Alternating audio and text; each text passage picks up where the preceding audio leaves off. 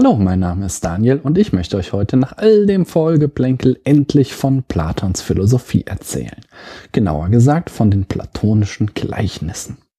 Lasst uns zunächst über den Elefanten im Raum sprechen, wie man im Englischen so schön sagt, damit wir ihn aus der Welt schaffen können und uns anschließend den wirklich spannenden Aspekten der platonischen Philosophie zuwenden können. Ihr alle kennt sicher das platonische Höhlengleichnis. Also lasst uns in die Philosophie von Platon eintauchen, indem wir seine Höhle betreten bzw. wieder verlassen und dann wieder zurückkommen und dann glaubt uns niemand, dass wir weg gewesen sind und stopp. Der Reihe nach. Die groben Eckdaten des Höhlengleichnisses kennen zwar die meisten, auch dass es irgendetwas damit zu tun hat, wie die Welt wirklich ist, aber da endet es auch oft schon. Wusstet ihr etwa, dass Platon das Höhlengleichnis in seinem Dialog der Staat vorträgt, also im Rahmen seiner politischen Philosophie? Oder wusstet ihr, dass das Höhlengleichnis nur eines von insgesamt drei Gleichnissen ist, die er dort wiedergibt? Schon einmal was vom Sonnengleichnis oder vom Liniengleichnis gehört? Nein? Sag ich ja. Lasst uns der Reihe nachgehen. Die ganze Nummer mit den Gleichnissen beginnt im sogenannten sechsten Buch von Platons Der Staat. Und als Höhepunkt dieser Gleichnisorgie beginnt mit dem Höhlengleichnis dann das siebte Buch. Platon hatte zuvor den Dialog der Staat mit der Diskussion begonnen, was Gerechtigkeit ist, und kam darüber auf die Frage, was der gerechte Staat ist. Mit Abschluss des fünften Buches wurde von unserem Philosophen gerade wenig originell dargelegt, dass in einem gerechten Staat niemand anderes als die Philosophen herrschen sollen. Nun versucht Platon dies zu begründen. Platon definiert einen Philosophen als jemanden, der Kenntnis von den Ideen hat. Damit kratzen wir jetzt schon hart an der berühmten platonischen Ideenlehre. Denn Platon versteht etwas ganz anderes unter Idee als ihr und ich.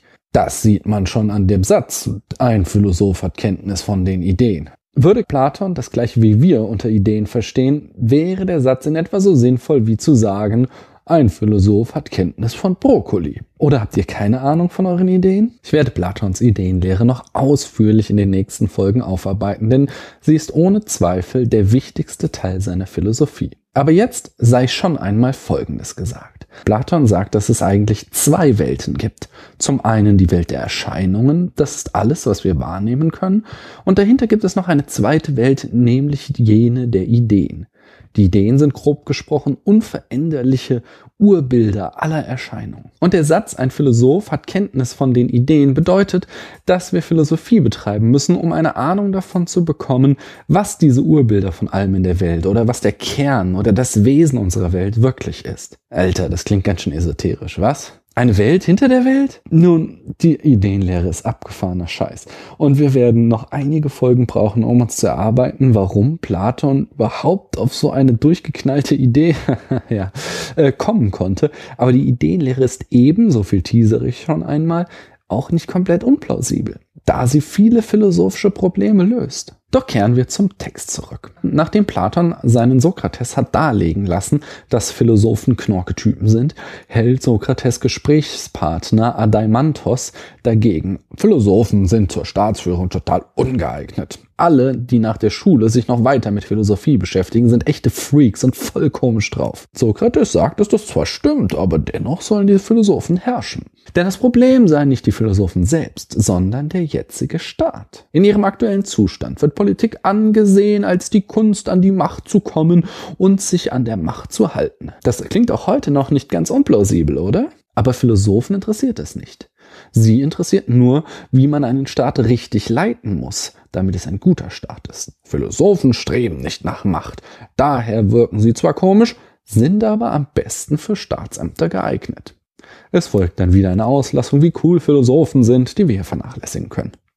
Denn worauf es ankommt, ist das. Im nächsten Teil legt Platon dar, worin Philosophen ausgebildet werden müssen, um echte Philosophen zu werden. Über diese Darlegung kommt er zu der These, dass die höchste Erkenntnis die Idee des Guten ist. Jetzt kommen wir zu des Pudels Kern, der großen Frage, die Platon umtreibt.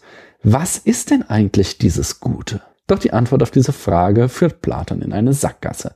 Denn es gelingt ihm nicht recht, das Gute anders zu definieren, als dass es das ist, was all unser Handeln leitet. Ihm bzw. seinem Sokrates gelingt es einfach nicht zu sagen, worin denn dieses Gute nun eigentlich besteht.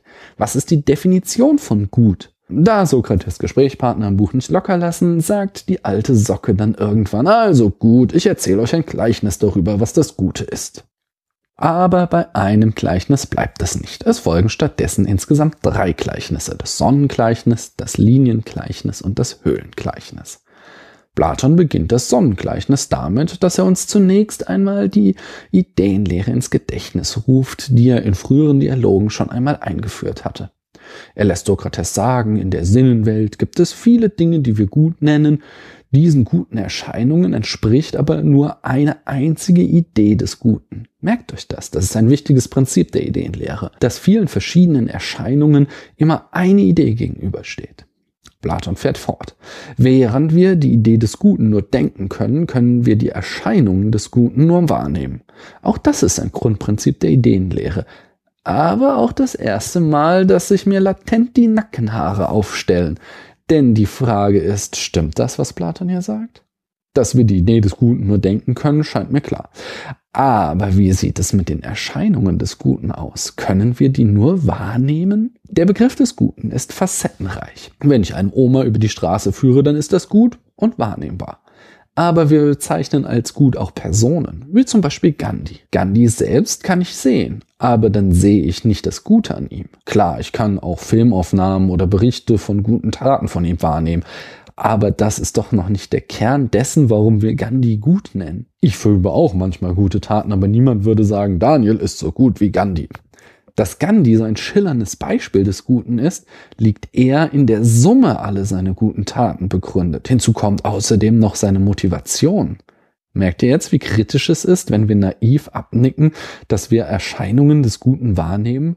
Und ich habe noch nicht einmal angefangen, was es heißt, dass Demokratie gut ist oder dass es gut ist, dass die Todesstrafe abgeschafft ist. Doch kehren wir zu Platon zurück. Im Text folgt eine Darlegung, dass von allen unseren Sinnen das Sehen der hochwertigste Sinn ist. Denn fürs Sehen brauchen wir ein Medium. Während wir beim Hören etwa nur die Geräuschquelle und das Gehör brauchen, brauchen wir beim Sehen den Gegenstand, das Auge und als Medium das Licht. Das ist natürlich vollkommener Humbug, denn Platon wusste schlichtweg noch nicht, dass auch Schall ein Trägermedium wie zum Beispiel Luft braucht und dass im luftleeren Raum kein Schall transportiert wird. Auch wenn wir noch so oft trönende Sternenzerstörer auf der Leinwand sehen. Anyway, Platon vergleicht das Licht daraufhin mit einem Joch, also diesem Ding, das beispielsweise zwei Pferde an einer Kutsche zusammenhält, damit sie im Gleichschritt laufen und so die Kutsche ziehen können. Unsere zwei Pferde sind in dem Gleichnis das Auge und der Gegenstand, den wir sehen wollen. Platon ergänzt, dass die Ursache für das Licht wiederum die Sonne ist. So richtig passt die jetzt nicht ins Gleichnis, oder? Egal. Platon fragt, wie sich das Sehen und das Organ des Sehens, also das Auge, zur Sonne verhalten. Seine Antwort, das Auge sei zwar nicht die Sonne, aber das sonnenartigste unter den Sinnesorganen. Aha, ja. Yeah. Aber mal eine andere Frage. Wollte uns Platon nicht eigentlich erzählen, was das Gute ist? Was hat das jetzt alles mit der Idee des Guten zu tun? Platon, so wie die Sonne sich zum Sehen, zum Auge und zur Sichtbarkeit verhält, so verhält sich das Gute zur Vernunft, zur Seele und zur Denkbarkeit. Das Gute ist also die Ursache dafür, dass wir überhaupt denkend erkennen können. Die Helligkeit, die im Gleichnis das verbindende Joch war, setzt er nun der Wahrheit gleich und das Ding, das wir sehen können, steht für die Idee. Verstanden? Nein? Kein Wunder, das ist meines Erachtens auch ziemliches Geschwurbel.